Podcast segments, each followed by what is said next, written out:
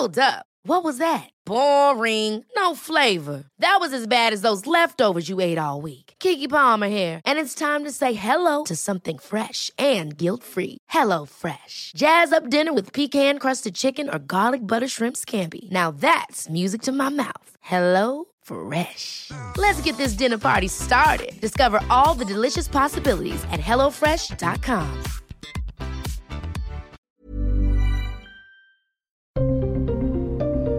Langosta Literaria.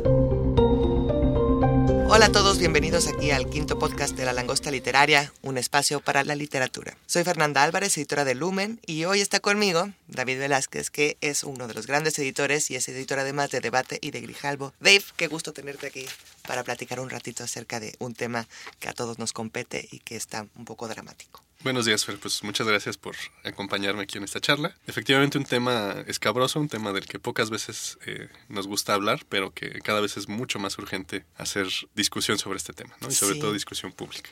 Entonces, pues muy contento de estar aquí platicando de algunos libros que podrán darnos luz sobre este tema Sí. y quizá con un poco de suerte pues cambiar el rumbo de, de este destino que parece inevitable. Pues sí, es que justo vamos a hablar del cambio climático y del medio ambiente y como sabrán, pues han sido meses complicados, ¿no? Justo durante el mes de julio, pues fue el, el mes más cálido y fui a comer el otro día con un autor que es Víctor Solís, que ubicarán ustedes porque también es ilustrador y es un libro increíble sobre viñetas que él hace, ¿no? Porque hace cartones y todo y está muy invo- involucrado con el cambio climático. Y justamente eh, me contaba de estos incendios en Groenlandia que estuvieron de terror, ¿no? Y que la verdad en las noticias tampoco es que hubiese tanta repercusión, ¿no? No es que fuera primera plana. Y me decía que los gobiernos no querían mandar aviones porque les salía demasiado caro, Mm. ¿no? Entonces mejor, claro, que se apagaran Que solitos. se queme ¿no? todo. ¿no? que se queme todo, es increíble. Entonces dices, ¿cómo, cómo no deprimirse? ¿Cómo, Sí. cómo no, no está esa conciencia? ¿Qué está pasando? ¿No? Sí, sí, justo el año pasado teníamos también otro, otro evento de similar magnitud,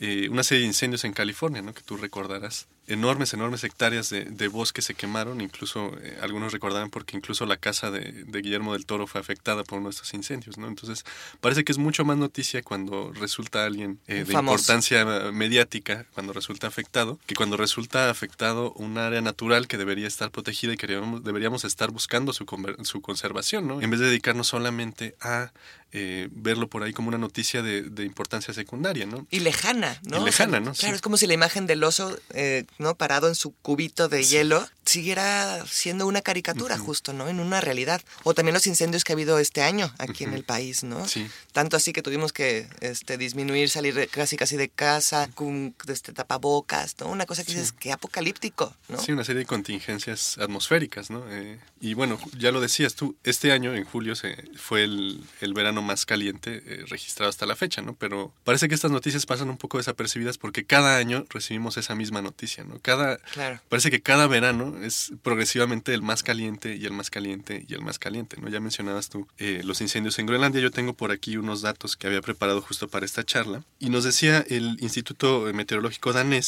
que este mes eh, de julio se registraron 2.7 grados y 4.7 grados de temperatura en Groenlandia, ¿no? Eh, son datos que hace falta confirmar, pero son temperaturas muy por encima del promedio de, de lo que hay eh, en Groenlandia, ¿no? El récord que se tenía registrado hasta ahora era de 2.2 grados en 2012, ¿no? O sea, hace siete años eh, teníamos una temperatura ya muy por encima del promedio y este año se registraron temperaturas casi eh, del doble, un poco más del doble, más Es bien. un montón.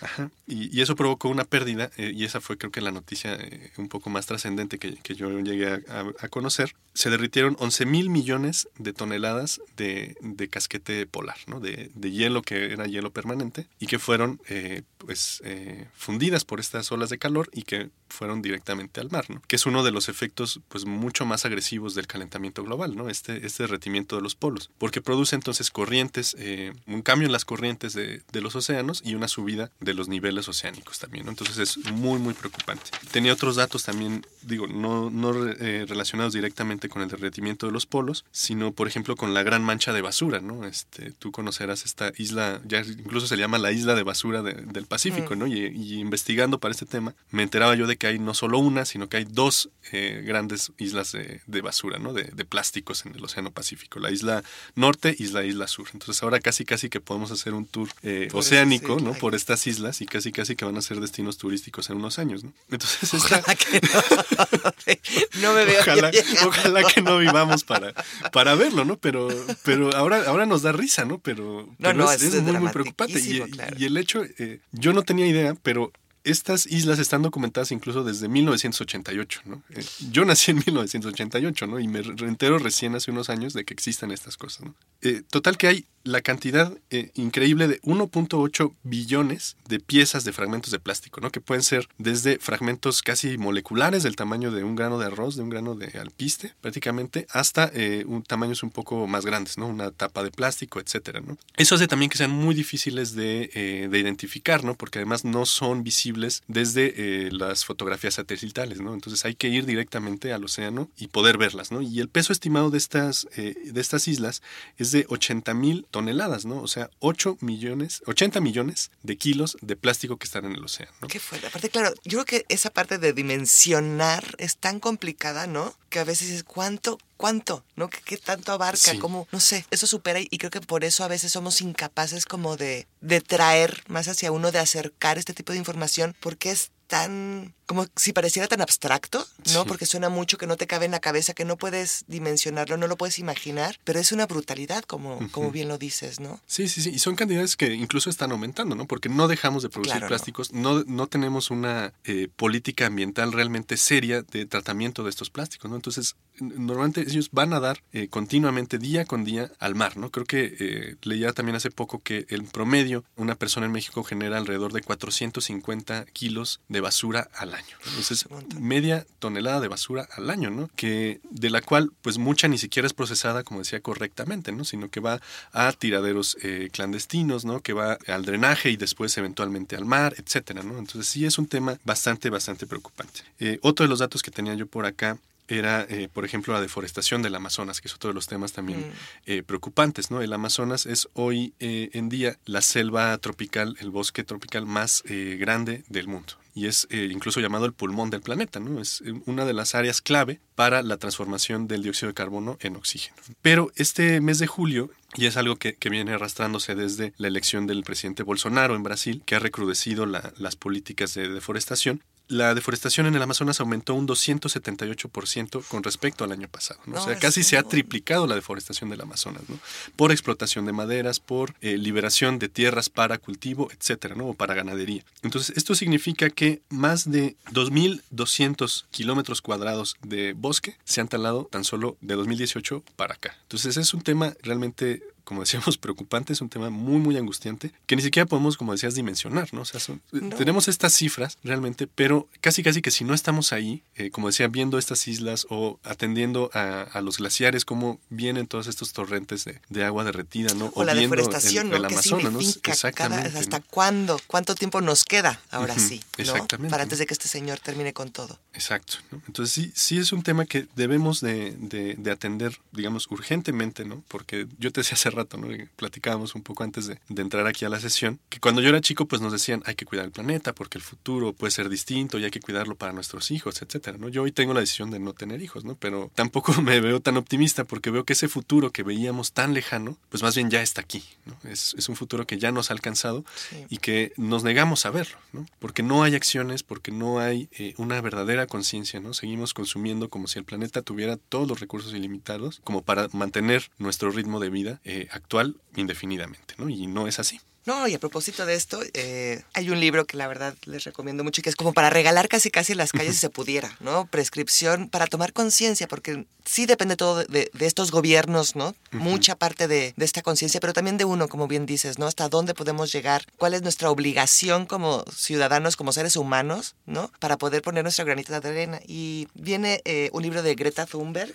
que se llama Cambiemos el Mundo y todos le hemos escuchado en algún momento, ¿no? Ha sido un hombre que ha ido resonando poco a poco y que, y que qué bueno que se está haciendo viral toda su ideología o toda su propuesta o todo su grito de auxilio, ¿no? Greta Thunberg es una chica que ya hoy tiene 16 años y empezó con una huelga por el clima hace un año afuera de los parlamentos, ella es sueca, ¿no? Entonces su propuesta es, oye, lo que dices, basta, ¿no? No es posible que nos mintamos. Ella tiene Asperger, entonces todavía mucho más interesante. Les voy a contar un poquito la historia. A sus ocho años, ella empieza a escuchar un poco sobre cuidar, hay que pagar la luz, el clic del ahorro. Ella pongo en, palabras mexicanas, ¿no? El gota a gota, el agua a gota, ¿no? si recuerdan esa campaña. Pero bueno, eso en su mundo sueco. Y un día decide dejar de hablar y es cuando le descubren el Asperger, porque esta decisión que ella tuvo de, ver que frente a esta degradación climática, porque tuvo esa conciencia desde chica, no se estaba haciendo nada, decide frenar, ¿no? Y, y hablar únicamente cuando tuviera que hacerlo. Sigue creciendo y cuando ya tiene más datos, tiene más educación, dice, esto no puede seguir así y empieza estas huelgas que hace frente a los parlamentos, como estos gritos de auxilio diciendo no puede aumentar dos grados centígrados el, el calentamiento global porque entonces en breve pues no vamos a estar, ¿no? Y son una serie de propuestas en distintos espacios donde está invitando a todos también a que nos sumemos a esta conciencia, a frenar el, efecto invernadero, a que cumplan los acuerdos de París, ¿no? Estos gobiernos. Y un punto que en mi inconsciencia, digamos, me, me parece como como que nunca lo había pensado desde ahí, obviamente como no he pensado muchas cosas acerca del cambio climático, es que ella dice que los países más ricos son los que tienen que frenar primero, ¿no? Habla de una equidad que me parece súper interesante porque claro, entre más rico más gastas, más inviertes, más destruyes, ¿no? Y entonces el pobre no puede, hasta que no construya estas carreteras y tenga una vida medianamente decente, no va a poder frenar, pero estos ricos que más abusan del consumo, más abusan del medio ambiente, más abusan de la tala de árboles, ellos son los que tienen que frenar primero, ¿no? Y como que en esos términos de equidad, en mi cabeza tampoco había pasado. Entonces me parece como súper interesante pensarlo desde ahí y, y, que una niña, un adolescente de 16 años el día de hoy, pueda promover un movimiento para ver si un presidente como Trump puede hacer conciencia y decir si el cambio climático está pasando, me parece que es una, mm, una enseñanza que todos debemos tomar como bandera, ¿no? Y es serio que lo digas porque sí, gran parte de este, de este problema eh, climático, este problema ambiental, sí viene dado por una desigualdad económica y, política en, el mundo, ¿no? O sea, hay, hay, países muy, muy desarrollados que están gastando recursos de una manera exorbitante, como es el caso de Estados Unidos, ¿no? Que tiene industrias muy, muy bollantes, entre ellas la, la industria digital, la industria eh, aeronáutica, por ejemplo, ¿no? Este, el, costo ambiental de un viaje transatlántico es altísimo. Pero eso, yo te juro que en mi cabeza no, ¿sabes? O sea, mi, mi ignorancia era un vuelo nunca estaba como un costo climático, ¿no? Y hoy que leo, o que leo a Greta Thunberg, o, u otros comentarios, digo, qué horror, ¿cómo hacemos para ya no volar? Como, porque Greta justo va a ir a Chile y va a ir en barco, ¿no? En un barco especial, en un velero, ¿no? Entonces, claro, o sea, es tan congruente y tan ética y tanta ignorancia que uno tiene como para no plantearte el que el, volar a Monterrey, ¿no?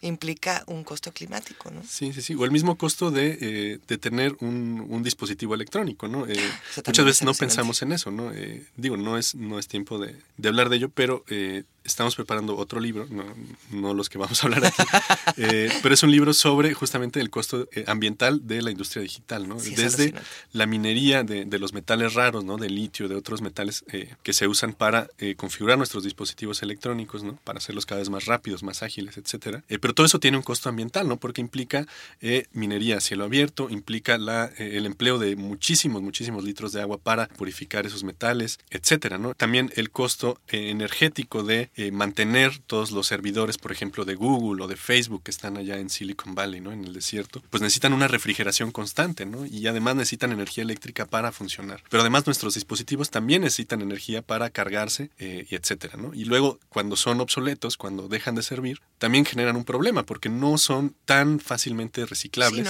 como, como otras cosas, ¿no? Entonces se generan en, normalmente en países eh, menos desarrollados como, como, en el continente africano hay, hay varios países, ¿no? O, o, en Medio Oriente o en Asia, hay enormes, enormes tiraderos de basura electrónica que ya no sirve, que no se puede reciclar y que simplemente está ahí, pues prácticamente descansando, descomponiéndose, ¿no? Pero generando un gran costo eh, ambiental, ¿no? Es como, ¿cuál era la película esta? Igual no. Y la, la del robotito Wally, que va. Wally nada más. Exactamente. Pues así, así me vi ahora. Parece que vamos hacia allá, ¿no? Hacia, hacia un mundo. O la isla de los perros también. O la isla de los perros, ¿no? Donde, donde vamos a tener que disponer de, de regiones enteras del planeta que podrían servir para cultivo de alimentos, para vivienda, eh, para conservación natural, y los vamos a emplear simplemente para mantener nuestros desechos ahí estancados hasta que dentro de dos mil años puedan descomponerse, ¿no? Porque Pero muchos pues es que de... ahí está la isla de plástico, pues, ¿no? Exacto, ¿no? es que todo se junta. Exacto, ¿no? Este, que, que bueno, este, se, se empieza a generar ahora. Parece que, que pese, pese a todos nuestros esfuerzos, pero no quisiera pensar en un mundo en que tengamos que hacerlo de manera, de manera voluntaria, ¿no? Entonces, eh, un poco atendiendo a la raíz de, de estos problemas, ya mencionabas eh, eh, el libro de, de Greta Thunberg, ¿no? Que es algo que sí... eh, parece que hay que tener ya en mente y, y, ya, ¿no? Porque ella sí plantea esto, esto que decía, ¿no? Que es, ya no podemos decir que estamos trabajando para el futuro, ¿no? No. Porque el futuro ya está aquí, ¿no? Entonces Claro, hay que tomar dice que- acciones. Que si para el 2020 no frenábamos, esto ya es irreversible completamente. 2020 es mañana. ¿no? Sí. Y, y parece que apenas, digo, ya por lo menos en el súper ya no te dan bolsa de plástico, ¿no? Ya tienes que comprar tu, tu otra bolsita, pero te compras el taco en la esquina y te lo van a dar en unicel, ¿no? Y si te compras el tamal, pues te van a dar tu tenedor de plástico. exacto. Y te van a dar tu, tu atolito en, en tu tu de unicel, y te van a dar tu cuchara y tu servilleta y todo en una bolsa, ¿no?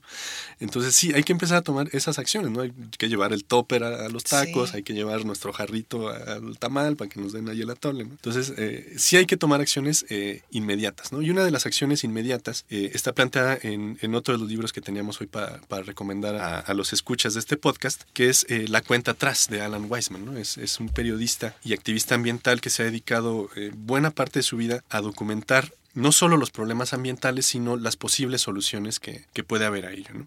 Y en este libro, en, la cuenta atrás, él nos da un dato muy, muy impactante, que es que cada cuatro días y medio, es decir, prácticamente dos veces a la semana, nace un millón de personas. O sea, a la semana nacen aproximadamente dos millones de personas más en el mundo. Eh, y pensando en que tenemos hoy una población de más de 7 mil millones de, de habitantes, ¿no? Él hace eh, una pregunta central y una pregunta urgente, ¿no? ¿Cuántos humanos puede sostener físicamente el planeta, ¿no? ¿Para, cuántos, para cuántas personas eh, es eh, posible que el planeta nos esté dando recursos sin que tengamos que recurrir a medidas eh, de emergencia, ¿no? A limitaciones de, de recursos, de, de alimentos, etcétera, ¿no? Y la respuesta a la que llega no nos va a gustar.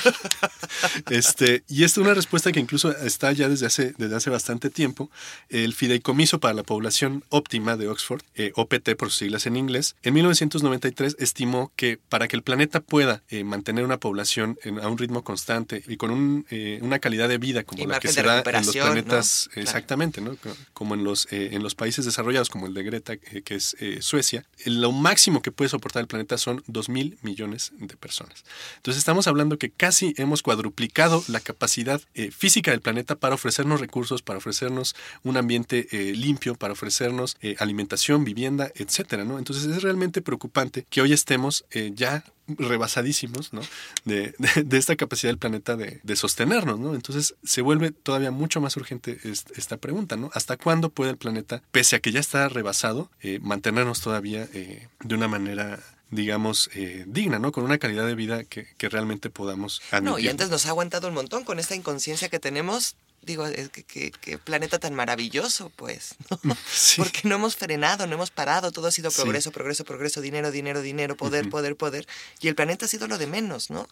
En ese sentido. En ese sentido, ¿no? Y entonces él da eh, algunas, algunas respuestas, ¿no? En otro de sus libros, que es un pueblo llamado Gaviotas, él habla de una comunidad que está en Colombia que prácticamente se inventa eh, de la nada. Eh, es una comunidad que se convierte en, un, en autosustentable, que está prácticamente separada de todos los, eh, los sistemas de recursos del gobierno. Y ahí la misma comunidad es la que genera sus alimentos, la misma comunidad genera su electricidad con medios renovables, la misma comunidad almacena y limpia su agua. Entonces es una comunidad no cerrada, digamos, porque sí está abierta a, a la interacción con el mundo, pero es un eh, experimento social bastante bueno porque sí nos habla de que hay opciones para poder salir de ese ritmo eh, de consumo constante y desenfrenado que tenemos hoy en día, ¿no? Este, es muy triste ver que allá afuera hay mucha gente que está pensando en comprarse el nuevo teléfono, en cambiar de su auto que se acaba de comprar el año pasado, ¿no? Claro, el Este, zapato Louis Vuitton, exacto, eh, todo este tipo de, de- de- de consumo que parece ya no, eh, ya no es ni siquiera práctico, ¿no? Porque ya son, eh, ya obedece a otros, a otros intereses, ¿no? Ya no es un, un, interés de solamente vestirme o de solamente estar comunicado o de solamente tener un medio de transporte, ¿no? Sino de tener el mejor, tener el más rápido, el más nuevo, ¿no? De tener aquel que eh, que me da un mayor estatus, etcétera, ¿no? Entonces hay, hay que replantearnos también muchos condicionamientos que tenemos, eh, no solo a, nivel personal, ¿no? Sino a nivel eh, social, ¿no? ¿A qué le estamos dando realmente, realmente prioridad como, como sociedad, ¿no? ¿Realmente queremos seguir viviendo en este planeta porque no tenemos otro? o, tenemos eh, esta, esta urgencia simplemente por tener una apariencia que nos destaque de los demás, ¿no? ¿A qué es a lo que le vamos a dar prioridad? Bueno, creo que ya me estoy desviando del tema. Este, pero, Estamos en cuestiones éticas de todo tipo. Eh, eh, pero entonces, en relación a, a este, esta sobrepoblación, y pues sí, una de las, de las soluciones que daba, que daba Alan Weisman en este libro era pues simplemente frenar eh, la explosión demográfica, ¿no? Dejar de tener hijos. Él daba el ejemplo eh, de Nigeria, que tiene una población de aproximadamente 160 millones de personas, pero que para 2040 podría duplicarse, ¿no? pero que tristemente es uno de los países con eh, mayor índice de hambre, ¿no? con mayor índice de, de, enfermedades que son tratables, pero a las que no hay acceso a medicamentos, etcétera, ¿no? Sí, es que pareciera como que es un loop, ¿no? Todo está, todo causa efecto, evidentemente, pero no hay manera de frenar una porque no tienes las condiciones para hacerlo y eso implica que esto es imparable, ¿no? Entonces, más enfermedades, pero hay más sobrepoblación, menos conciencia, evidentemente, ¿no? Un poco lo que decía Greta, si no hay esta equidad, pues es imposible pensar en una posibilidad de, mejora, ¿no? De, de, que haya una proyección, de que haya una conciencia, de que de un freno frente a algo inevitable que es el planeta y que se está acabando, ¿no? Sí, sí, y va a llegar un punto en el que el freno precisamente nos lo va a poner el planeta, ¿no? En que vamos a empezar a morir de olas de calor, de inundaciones, ¿no? De, de trombas terribles que van a estar azotando las costas, etcétera, ¿no? O sea, de efectos ya muy, muy extremos del calentamiento. Sí, de las películas apocalípticas, ¿no? Básicamente, tanto este, miedo dan, pues... Sí, sí, sí, que parece que en el cine nos emocionan mucho, ¿no? Pero que en la realidad no, no parecen preocuparnos demasiado, ¿no? Etcétera. Sí, parece que, que Will Smith va a estar siempre dispuesto a tomar un avión y, venir a salvarnos, ¿no? Pero, pero no siempre va a ser así, ¿no? Entonces, Alan Weisman decía esto, ¿no? Y tiene que ver con, eh, con otro tema que también recientemente fue noticia, que es el Overshoot Day, ¿no? Eh, no sé si tú, si tú conoces esta iniciativa, pero es una iniciativa ambiental que calcula, eh, con base en, en la población actual, en el ritmo de consumo, ¿Cuánto tiempo tarda la población en terminarse los recursos que la Tierra tiene disponibles para un año? Y sorprendentemente, o no tanto, eh, esa, esa fecha cada vez va siendo más temprano en el año. ¿no? Para el mundo, esa fecha fue a mediados de julio de, de, julio pasado. ¿no? Para México, esa, esa fecha está más o menos en agosto 17, ¿no? que es para cuando los escuchas nos estén eh, poniendo play ahí, en, sus, dispositivos. ¿no? Eh, pero es preocupante, sí, porque es lo que decíamos o sea, la Tierra tiene una cantidad de recursos limitada, ¿no? Pero el ritmo de consumo que tenemos, esos recursos están, se están terminando cada vez eh, más rápido, ¿no? Entonces nos preguntamos si hay realmente eh, una esperanza, una salida y pues cuál es, ¿no? ¿Cuál es esa salida? Ay, no sé. Sí, son, son temas que son muy dolorosos, ¿no? A la larga y que asustan un montón. Y pues yo creo que solamente justo acercándonos a distintos libros y yo creo que te manda una conciencia personal, ¿no? Que es a donde podemos llegar cada uno de nosotros, es pues la forma de poner el granito de arena, porque evidentemente pues no tenemos otros alcances, ¿no? Más que esta conciencia y ver justo pues llevarte el topper y no, y no este, y ya dejar el, el, el, tenedor que te está dando la señora o el señor que te está vendiendo el chilaquil, ¿no? A mí me parecía muy, muy significativo el gesto de, de Greta, ¿no? Que comentabas, de, de venir a, América en, un velero, ¿no? sí, este es, es, una congruencia brutal. Sí, porque parece que, que, son gestos pequeños, incluso hasta extravagantes para, para lo que estamos acostumbrados eh, pero que ya en términos prácticos sí nos hablan de, que justo estamos acostumbrados a ciertas comodidades, a ciertas, eh, ciertos beneficios que están causando más daño de lo que realmente nos atraen, ¿no? sí, eso, porque no sabemos las implicaciones. Lo damos por hecho, ¿no? Entonces todo está dado por hecho hasta que empiezas a informarte, dices, caray, entonces no es que sea eso, el volar. De verdad que yo jamás había pensado como en las emisiones, ¿no? En la contaminación que producían. En, no sé, mi cabeza no existía y de pronto lo, lo lees y dices, ¿qué voy a hacer? ¿No? Ahora soy consciente. ¿Qué voy a hacer? Sí, claro, porque normalmente se habla de, de, los plásticos, ¿no? Que pues sí, obviamente tú compras un producto en el súper, viene un empaque, terminas el producto y tiras el empaque. Ves directamente eh, el desecho que estás tirando, ¿no? Pero si tú viajas, si tú usas, eh, como decía hace rato, el celular, pues no estás viendo directamente cuáles son los desechos que, que está produciendo este uso, ¿no? O, o, este, este beneficio, ¿no? Entonces sí, muchas veces esa invisibilización, pues parece que realmente hace que no esté ahí el, claro, no pasa, el, el ¿no? efecto negativo, ¿no? Mm. Pero muchas veces los efectos invisibles son mucho más caóticos, mucho más desastrosos de los efectos que, que realmente tenemos a mano. ¿no? Y por ejemplo, hay otro libro que es este La invención de la naturaleza de Andrea Wolf y es Mm. una super biografía sobre eh, Humboldt, que pues, él es el padre de la ecología y es naturalista, y él creó una nueva forma de comprender la naturaleza. Y es como como estos autores, ¿no? Que son este casi casi futuristas, ¿no? O son videntes, ¿no? Y que Sí. pueden se adelantan a sus tiempos y van haciendo propuestas y terminan siendo ciencia ficción, pero cuando volteas la cara ahí, uy, el destino nos alcanza Sí. como esa película tan bonita, ¿verdad? Y hasta aquí, ¿no? Entonces dices, ¿cómo pudieron ver cosas que nosotros hemos tardado tantos años en entender, tantos años en, en comprender que era importante más allá de llegar a la luna, ¿no? Por Sí. ejemplo. Y que ahora pues ya están aquí, o somos conscientes o esto se va al diablo, ¿no? Sí, sí, sí. Y justo es sorprendente que, que alguien como Humboldt, que como dices era alguien eh, adelantado a su tiempo, una persona que incluso tuvo una serie de intereses muy, muy diversos. Creo y que viajó sí. tanto, ¿no? Sí, ¿no? que además viajó tanto, conoció prácticamente todo el mundo, ¿no? Y es uno de los, de los grandes naturalistas que empezó a describir los, los ecosistemas en México, ¿no? Pero es sorprendente cómo alguien que incluso sin estar al tanto de, de todo lo que hay ahora, ¿no? De, de- de la explotación, de, de todo el consumismo, etcétera, del ritmo de vida que tenemos hoy, que haya podido ver que incluso ya con... con Sí, con lo básico ya había ¿no? Con los ¿no? hábitos que había en su, que en su época, que esto no se iba a poder sostener mucho más si que hubiera acciones muy directas de conservación. ¿no? Y sí, es uno de los que mejor nos ayudó a entender los ecosistemas y duele saber que, que, pues sus palabras no hayan hecho, Eco. haya- hayan hecho eco mucho más allá. ¿no? Eh, ahora que, que menciono lo de México a propósito de lo de Humboldt, eh, hay otro libro de Víctor Solís, que ahora es funcionario en la, en la Cuarta Transformación de México, que se llama Ecocidio en México. ¿no? Un libro que, que denuncia muchos de los delitos eh, ambientales que hay en México, ¿no? A manos de, eh, mineras, de industrias tecnológicas, de industrias eh, agroambientales que trabajan con transgénicos, etcétera, y que muchas sí son, eh, bueno, muchos de estos efectos desastrosos para el ambiente sí son consecuencia directa de la actividad de estas empresas, ¿no? Lo más claro es la, la actividad minera, ¿no? Tenemos el caso reciente también de Grupo México, por ejemplo, ¿no? Que- sí, derivado de su actividad minera estaba tirando ácido sulfúrico en el mar de Cortés y Ah, que sí, acabó con, sin problemas. con ¿no? una serie de, de animales ahí también, ¿no? que incluso ya están en peligro de, de extinción, como, como la, la vaquita marina, como, como las tortugas, etcétera, ¿no? Y que, como dices, pues no tuvo ni siquiera una, un castigo, ¿no? Eh, ejemplar, ¿no? Eh, sí, perdón, Víctor Toledo, Víctor Solís, es el mío. era, era el tuyo, ¿no? Este, sí, Víctor Toledo.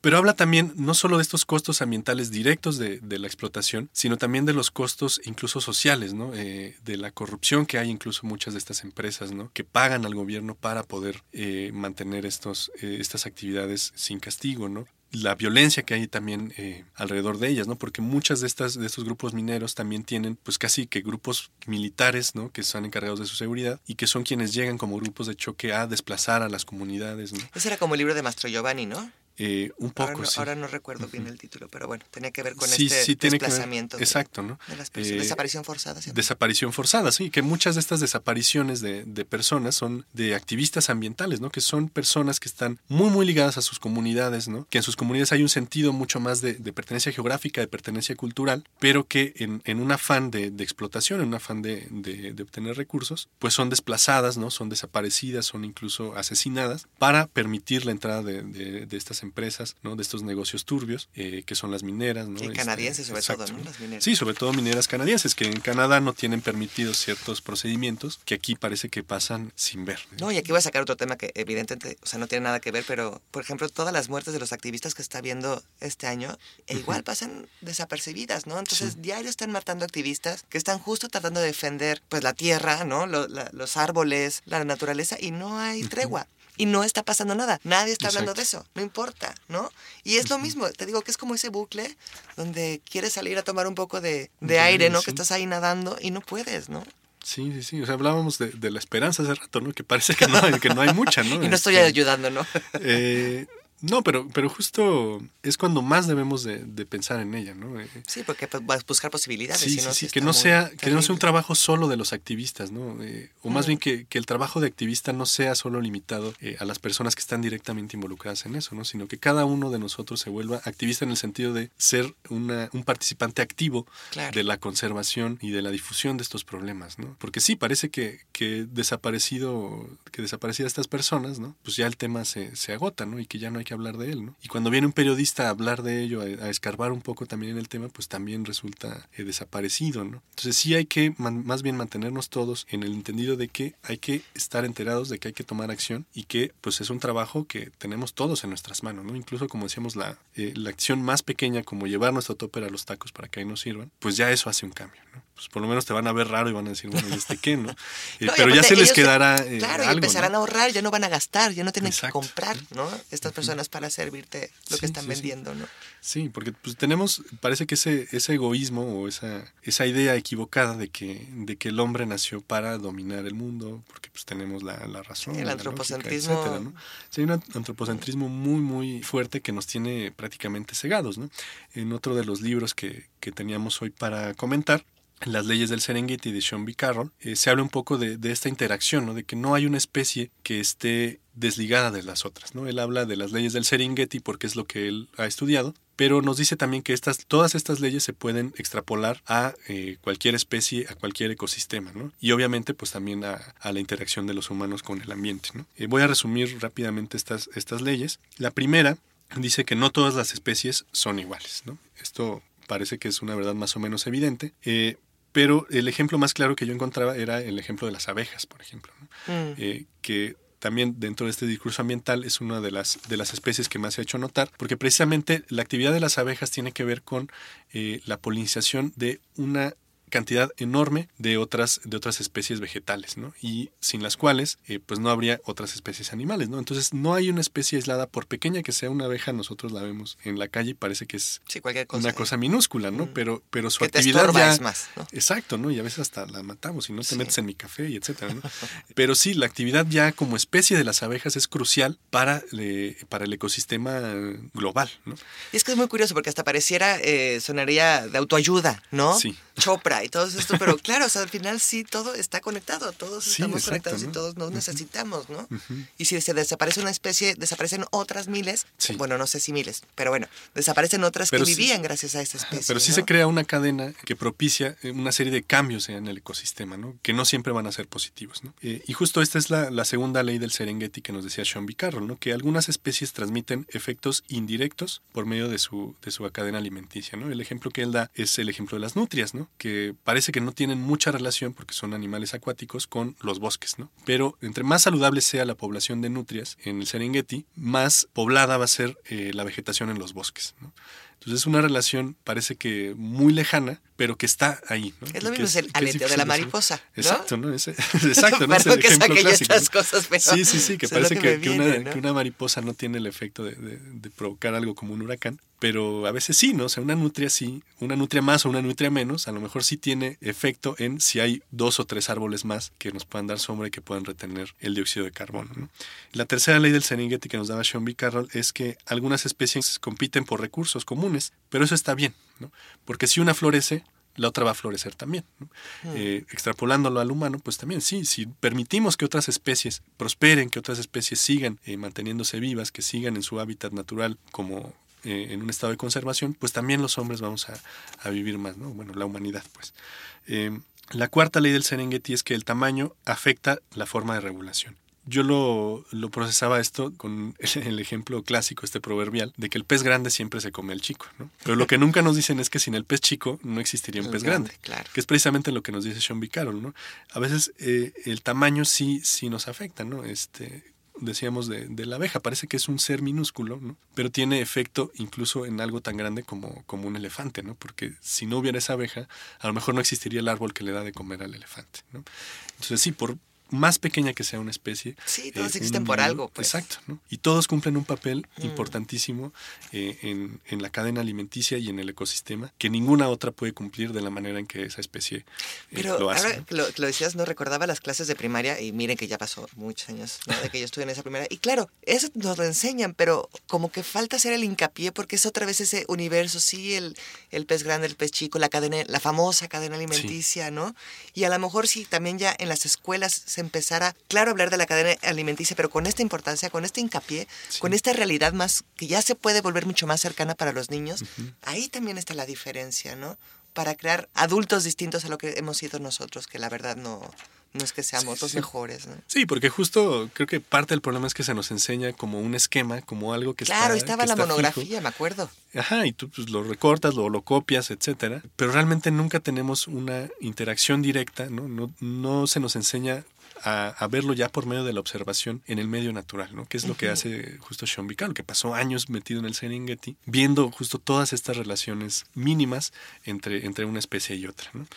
La quinta eh, ley que nos decía él es que eh, la regulación de las especies también depende de, de su densidad, ¿no? Y esto es un ejemplo eh, también muy, muy claro, porque quiere decir que entre mayor densidad haya en una población, es decir, entre más eh, apretados estén los individuos de una especie entre sí, pues tienen una menor calidad de vida, hay menos recursos, etcétera, ¿no? Y Ahí esto es el ejemplo clarísimo de las ciudades, ¿no? Claro. Porque entre más ciudades metemos a, a esta nuestra Ciudad de México o a la ciudad que, que pensemos, pues los recursos son, están menos disponibles, ¿no? El espacio es mucho menor, el aire está más sucio, ¿no? Hay, etcétera, ¿no? Hay una serie de efectos negativos sobre la vida de, de estas poblaciones, ¿no? Entonces, lo que hay que buscar es la dispersión de las especies, ¿no? Y parece que en el mundo moderno más bien nos hemos dedicado a crear núcleos poblacionales donde cada vez nuestra calidad de vida es menor, pero también eh, la calidad de otras especies que nos están rodeando, ¿no? Claro. porque entonces buscamos más los recursos hacia afuera para eh, tenerlos disponibles dentro, ¿no? En lugar de hacer como núcleos un poco más, más dispersos, donde tengamos muchos más recursos disponibles y mucha mejor eh, calidad de vida, ¿no? Y la sexta ley tiene que ver directamente con eso, es que la migración también aumenta el número de, de animales, ¿no? Esto quería decir para él que entre más eh, dispersa está esta población, lo que ya decía, muchos más recursos disponibles hay, hay mucho más alimento, hay mucho más aire y pues la población va a ser eh, mucho más feliz y va a prosperar de una mejor manera, ¿no? Entonces quizá la solución también es un poco alejarnos de las ciudades, ¿no? Descentralizar, que era otra de las, de las ideas de la- propuesta. de la cuarta transformación. Este, y entonces sí estar buscando rehabilitar otros centros de, de población o los pueblos, ¿no? Eh, etcétera, ¿no? Eh, que no todo esté centralizado en las ciudades, ¿no? sino que sí podamos pensar en un modo de existencia que no nos obligue a vivir todos hacinados en Como una misma pater. región. Por Exacto. cierto, como paréntesis, les, les los invito a que, a que sigan en Instagram una, unas ilustraciones que se llama Ciudad Salvaje y son divertidas, tristes y tratando de crear conciencia porque justo es el policía que en realidad no parece como policía sino como cocodrilo, entonces, ¿no?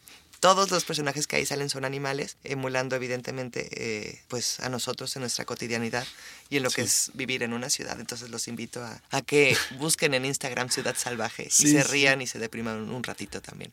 Sí, porque parece que, que la, la ciudad es la, la cima de la civilización y que entonces aquí todo, todo eh, sucede con respecto a la, a la lógica y a, y a la razón. Y muchas veces es lo contrario, ¿no? O sea, salir a la calle a la Ciudad de México en hora pico es encontrarte con una serie de, de animales eh, terribles, Sí, ¿no? Y, uno también se convierte, ¿no? Sí, sí, sí, que cada uno está buscando en, en depredar al otro, ¿no?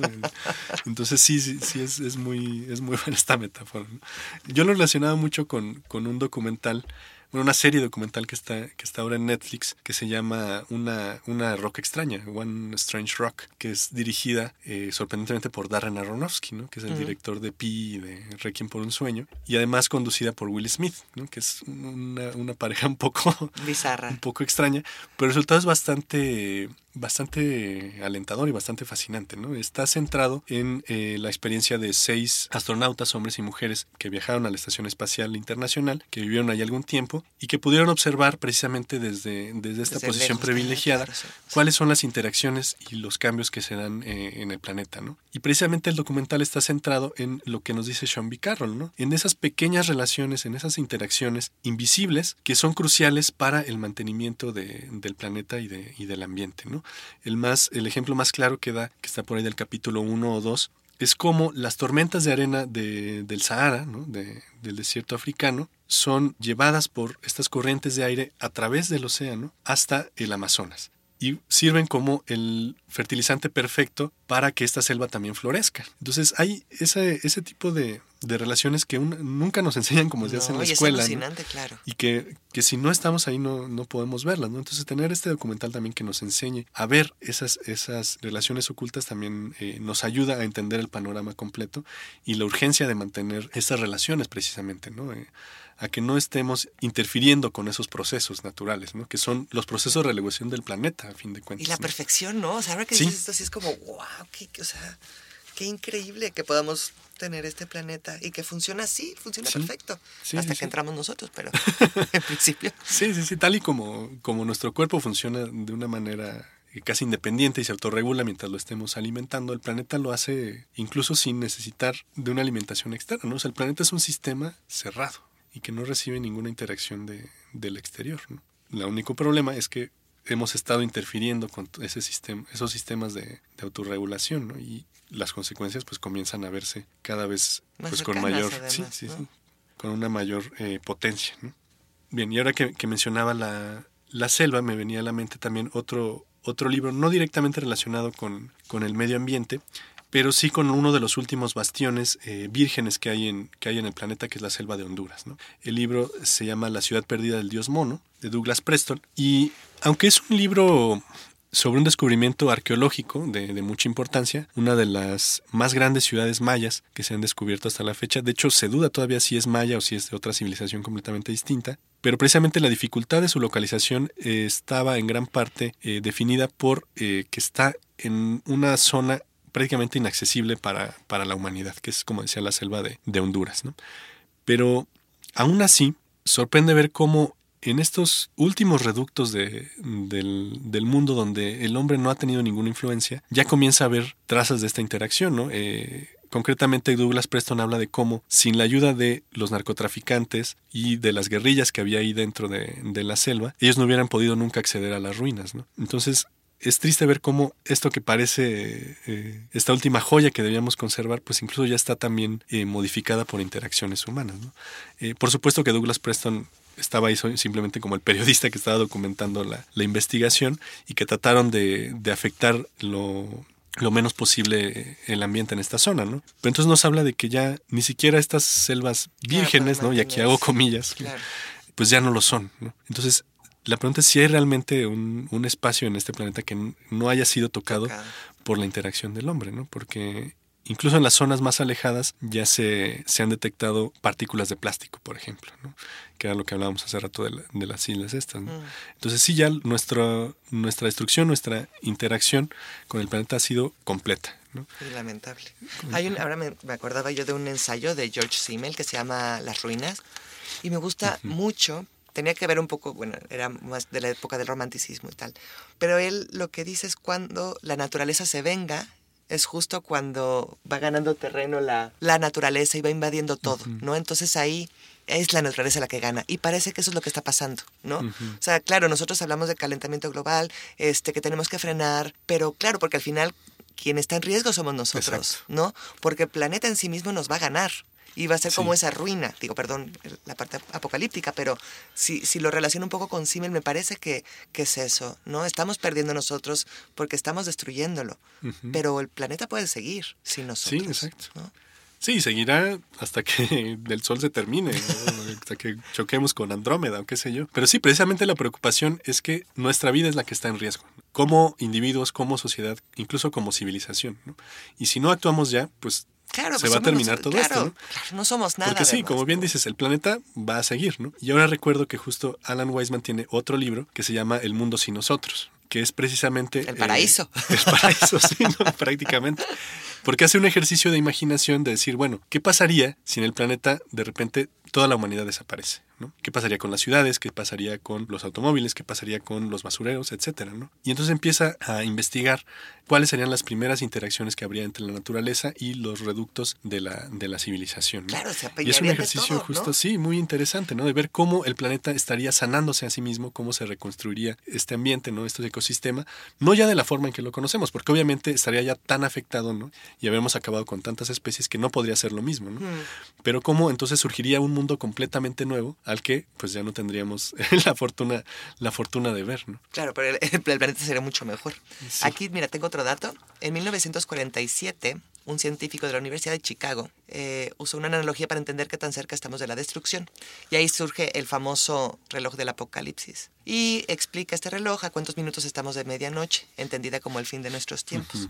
Este reloj ha variado a partir desde de la Guerra Fría, siete minutos en la guerra de, de Vietnam, y hoy, gracias al calentamiento global, estamos a dos minutos. Está Dos fuerte, minutos. ¿no? Que es 2020, digamos. Sí. No es mañana. Es o nos ponemos las pilas y tratamos de hacer algo entre todos o, o, pues que el planeta siga sin nosotros, ¿no? Sí, exacto. Y vuelvo a lo que a lo que decíamos al principio, ¿no? O sea, parece que, que nos enseñaban que este futuro estaba muy muy lejos y ahora verlo tan cerca, ¿no? Porque estamos seguros de que nos va a alcanzar en el lapso de nuestra vida, o sea, no lo ya ni siquiera debemos pensar en un futuro para nuestros hijos, para nuestros nietos, para las siguientes generaciones, ¿no? Sino es el futuro que a nosotros nos va a tocar vivir, ¿no? O sea, vamos a tener que vivir directamente con los efectos de la destrucción que estamos provocando, ¿no? Entonces, si queremos hacer algo no al respecto, pues ya es una decisión personal. Claro.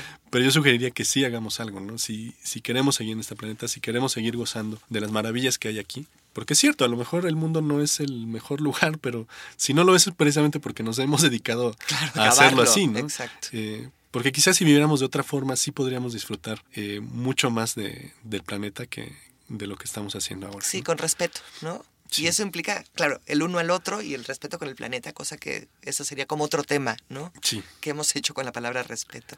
Pero Sí, sí. yo creo que eso, como ciudadanos, tenemos lo que hemos ya repetido, ¿no? Los mínimos alcances. Como empresarios, tengo un ejemplo que la verdad cuando yo lo escuché me hizo como esa esperanza, ¿no? Que a veces tenemos, bueno, que, que queremos promover el día de hoy, además de la conciencia.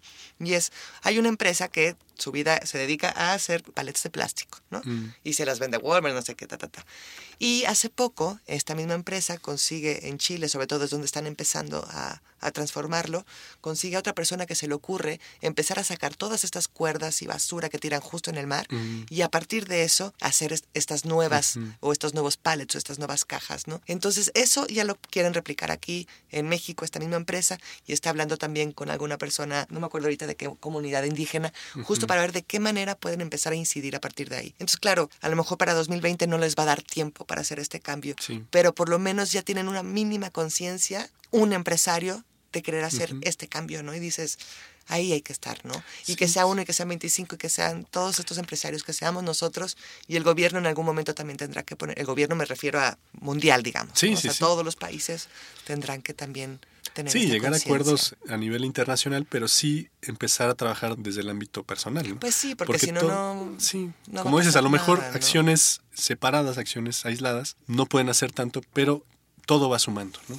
Entonces, entre más empresas se sumen a una eh, industria más verde, pues vamos a tener un mejor aprovechamiento de los recursos, vamos a tener quizá estas ideas ingeniosas de cómo usar también estos recursos que están ahí, como decíamos, parados, ¿no? que están en los tiraderos, que están en el mar, que están donde sea, poder aprovecharlos también, ¿no? Eh, o una nueva forma de transformar nuestro consumo, ¿no? Este, otra de las, de las intenciones de Greta Thunberg, por ejemplo, era también hacia el, el veganismo, ¿no? Por ejemplo, ¿no? Porque Mm, sabemos sí. que la industria de la carne es una también de las que más eh, dióxido de carbono generan en el mundo, ¿no? Entonces sí, hay pequeñas acciones pero que van sumando y van sumando y entre más personas se sumen a estas iniciativas y vamos a tener un mejor resultado y una mayor transformación también de pues de la sociedad en su conjunto. Pues es que ya no podemos seguir con los ojos cerrados, ¿no? O sea, es que es eso, pues. Ya no podemos, ya es nuestra obligación y es nuestra responsabilidad, pues para que sigamos por lo menos 50, 100, 200 y los que tengan hijos, pues que puedan tener un futuro, ¿no? Exacto. Pero bueno, Entonces la- oye, la, Dave, pregunta es ¿cuánto tiempo queremos seguir? ay, sí, este esa tema? pregunta de Dave, esa está muy ruda, de Wiseman, pero es verdad, Sí, a ver hasta cuándo. Y está en nosotros, ¿eh? Sí. O sea, nosotros la humanidad, de nadie más. de nadie más. Pero bueno, Dave, muchas gracias por estar aquí. No, gracias Fernando por esta Esperemos que no nos, hayan, no los hayamos deprimido demasiado. No, al contrario, yo creo que más bien la, la intención sí, o sea, en principio es, es duro recibir estas noticias. Es difícil de asimilar, sí, porque pues todos estamos acostumbrados a, a ciertas comodidades, pero pues creo que sí es hora de replantearnos muchas cosas que, que damos por hecho y que ya no está siendo así, ¿no? O sea, No, y formar parte de la vida, ¿no? Sí. Siempre estamos como viendo el televisor y todo está pasando ahí. No, ahora sí, ¿no? Está sí, en sí. nuestras manos arremangarnos, eso, llevar nuestros cubiertos, llevar nuestro, este, ¿cómo se llama? Nuestro cilindro, pues, para el agua, para hacer refill, para lo que sea, y empezar a tomar decisiones y empezar a enfrentarnos a estas empresas que siguen produciendo plástico, ¿sabes? A lo mejor poco a poco también estas empresas van a cambiar y van a decir, bueno, la leche, volvamos al vidrio, ¿no? No sé, pero se puede, pues Sí, sí, sí. y todavía podemos ganar un poquito de tiempo. Pero Ojalá bueno, que sí. otra vez, muchísimas gracias Dave, qué rica Gracias, charla. Gracias también a los lectores de La Langosta. Y en la producción estuvieron Pablo Palomino y Jacqueline Tavera. Muchísimas gracias porque sin ellos esto no sería posible. Hasta la próxima. Búscanos en nuestras redes sociales, Twitter, Instagram y Facebook, arroba me gusta leer Mex. Y en YouTube, me gusta leer México.